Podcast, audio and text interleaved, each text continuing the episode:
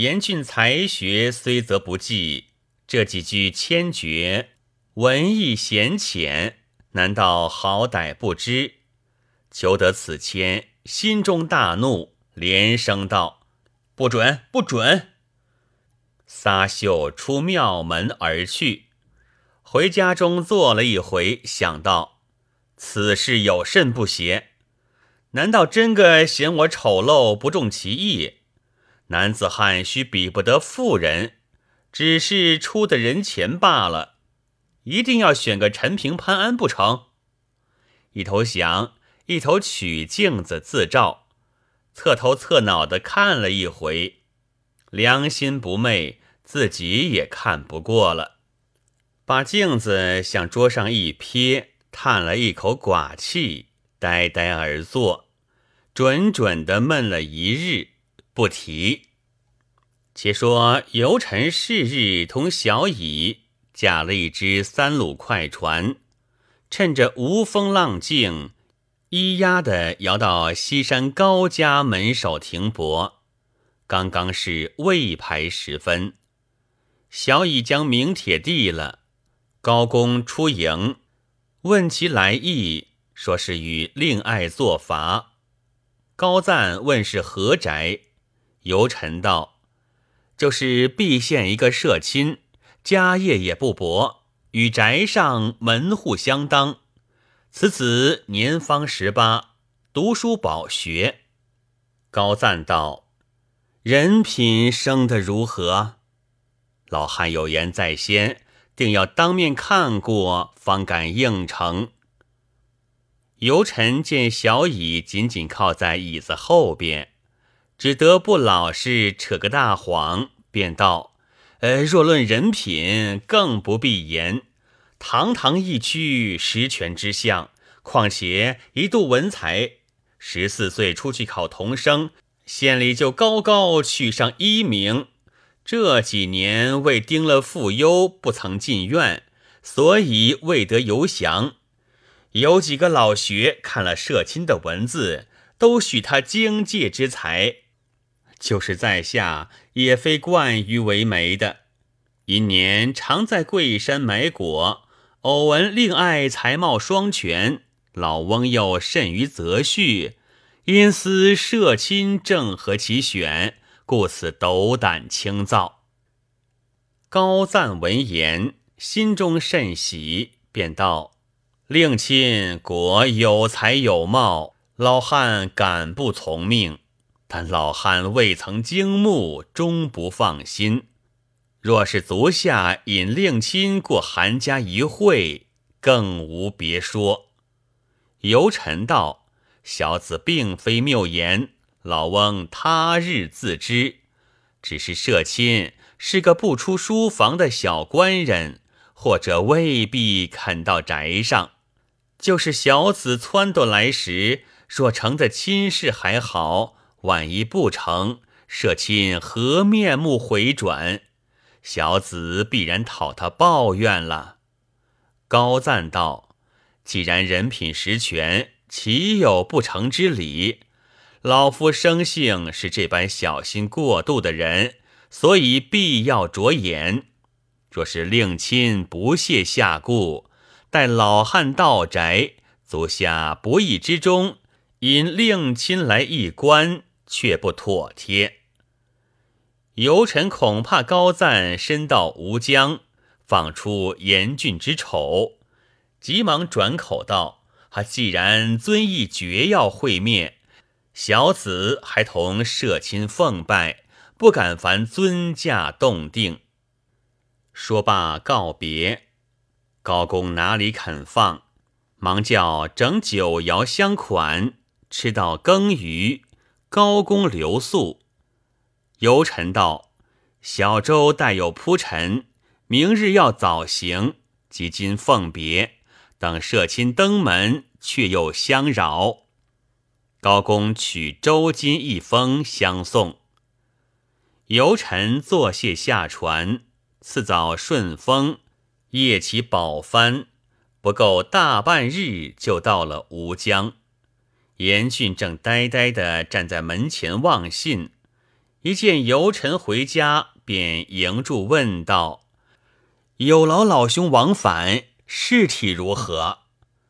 尤臣把问答之言细述一遍，他必要会面，大官人如何处置？严俊默然无言。尤臣便道：“暂别，再会。”自回家去了。严俊到里面唤过小乙来，问其背细，只恐游臣所言不实。小乙说来果是一般。严俊沉吟了半晌，心生一计，再走到游臣家与他商议，不知说的是什么计策。正是为思佳偶情如火，锁尽枯肠夜不眠。自古姻缘皆分定，红丝岂是有心牵？严俊对游臣道：“适才老兄之言，我有一计在此，也不打紧。”游臣道：“有何好计？”严俊道：“表弟钱万选。”像在舍下同窗读书，他的才貌比我胜几分。明日我央及他同你去走一遭，把他只说是我哄过一时，待行过了聘，不怕他赖我的阴事。尤臣道：若看了钱官人，万无不成之理，只怕钱官人不肯。严峻道：他与我至亲。又相处的极好，只央他点一遍名儿，有甚亏他处？料他决然无辞。说罢，作别回家。其夜就到书房中陪钱万选夜饭，酒肴比平常分外整齐。钱万选愕然道：“日日相扰，今日何劳盛设？”严峻道。且吃三杯，有小事相烦贤弟则个，只是莫要推故。钱万选道：“小弟但可劳之处，无不从命，只不知什么样事。”严峻道：“不瞒贤弟说，对门开果子店的尤少梅与我作法，说的女家是洞庭西山高家，一时间夸了大口。”说我十分才貌，不想说的忒高兴了。那高老定要先请我去面会一会，然后行聘。昨日商议，若我自去，恐怕不应了前言。一来少梅没去，二来这亲事就难成了。故此要劳贤弟认了我的名色，同少梅一行，瞒过那高老。玉成这头亲事，感恩不浅，愚兄自当重报。钱万玄想了一想，道：“别事有可，这事只怕行不得。”一时便哄过了。后来知道你我都不好看相。严峻道：“原只要哄过这一时，若行聘过了，就晓得也何怕他。”他又不认得你是什么人，就怪也只怪的媒人，与你什么相干？况且他家在洞庭西山，百里之隔，一时也未必知道。你但放心前去，倒不要畏缩。钱万选听了，沉吟不语。欲待从他，不是君子所为；欲待不从，必然取怪。这管就处不成了，事在两难。严俊见他沉吟不决，便道：“啊，贤弟，常言道，天摊下来自有长的撑住。凡事有愚兄在前，贤弟休得过虑。”钱万选道：“虽然如此，只是余弟衣衫褴褛，不称仁兄之相。”严俊道。此事余兄早已办下了。是夜无话。次日，严峻早起，便到书房中，唤家童取出一皮箱衣服，都是绫罗绸绢、时鲜花样的翠颜色，时常用龙涎庆真饼熏得扑鼻之香，交付前清，行时更换。下面净袜丝鞋，只有头巾不对，即使与他折了一顶新的，又封着二两银子送与钱清道：“博弈全充纸笔之用，后来还有乡愁，这一套衣服就送与贤弟穿了。日后只求贤弟休向人说，泄露其事。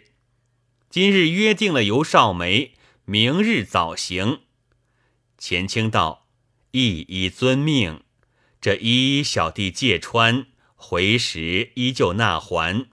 这银子一发不敢领了。”严俊道：“古人车马轻裘，与朋友共，就没有此事相劳。那几件粗衣奉与贤弟穿了，不为大事。这些许博弈，不过表情。”此时反叫愚兄惭愧。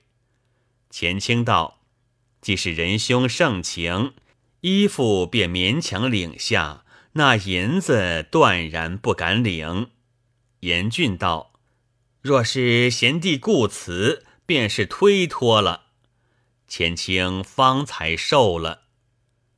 严俊是日约会尤少梅，尤臣本不肯担这干系。只为不敢得罪于严俊，勉强应承。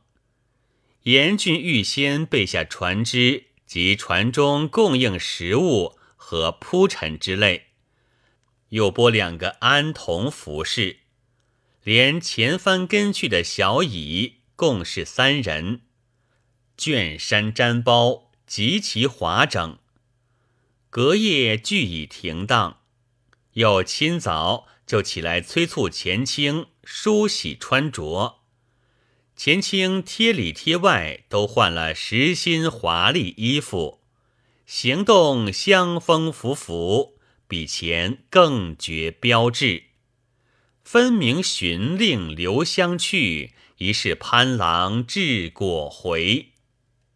严俊请游臣到家，同钱清吃了早饭。小乙和安童跟随下船，又遇了顺风，片帆直吹到洞庭西山。天色已晚，舟中过宿。次日早饭过后，约么高赞起身，前清全简写严俊名字拜帖，谦逊些加个晚字。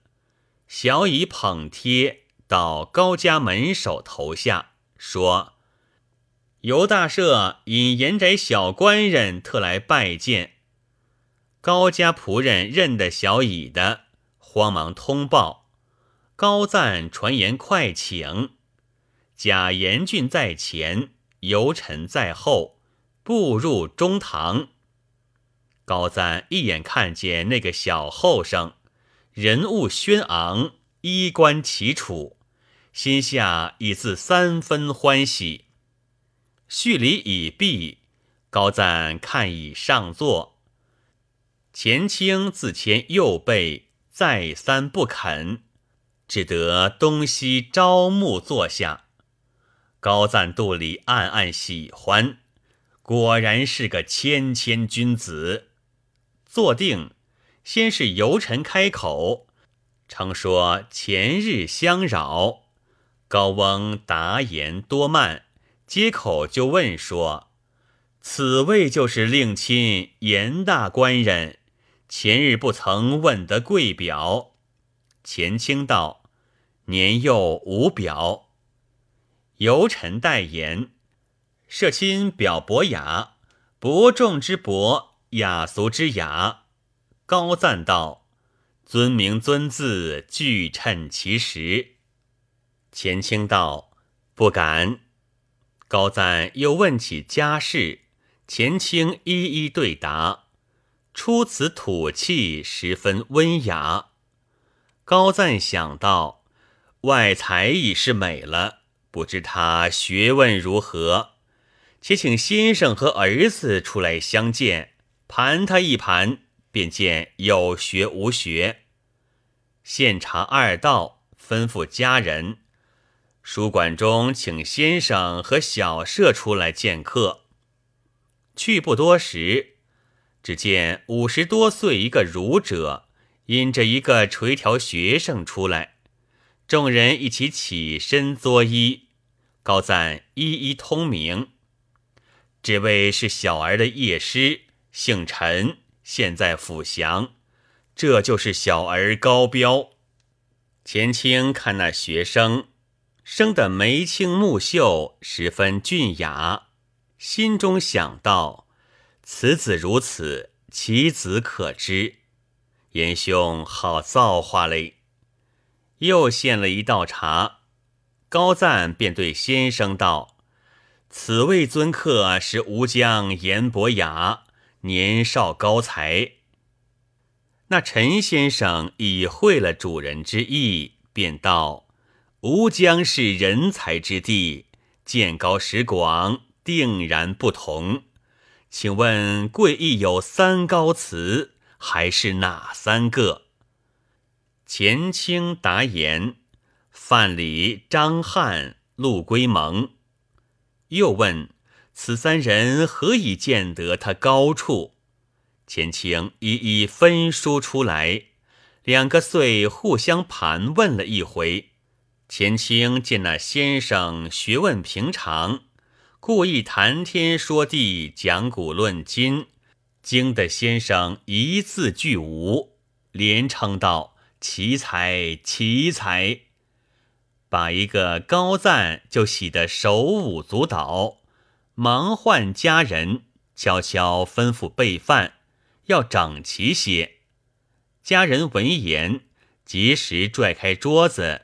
拍下五色果品，高赞取杯箸安席，钱清答敬谦让了一回，赵钱招募坐下，三汤十菜，天案小吃，顷刻间摆满了桌子，真个多机而办。你道为何如此便当？原来高赞的妈妈金氏最爱其女。闻得媒人引尹小官人到来，也伏在遮堂背后张看，看见一表人才，语言响亮，自家先中意，料高老必然同心，故此预先准备筵席，一等吩咐流水的就搬出来。宾主共是五位，酒后饭，饭后酒。直吃到红日闲山，钱清和尤臣起身告辞。高赞心中甚不忍别，意欲攀留几日。钱清哪里肯住？高赞留了几次，只得放他起身。钱清拜别了陈先生，口称成教，赐予高公作谢道。明日早行，不得再来告别。高赞道：“仓促怠慢，误得见罪。小学生也作揖过了，今世已备下几色下城相送，无非是酒米鱼肉之类，又有一封周金。”高赞扯游臣到背处，说道。言小官人才貌更无他说，若得少梅居间成就，万分之幸。游臣道：“小子领命。”高赞直送上船，方才分别。当夜夫妻两口说了严小官人一夜，正是不须玉杵千金聘，已许红绳两足缠。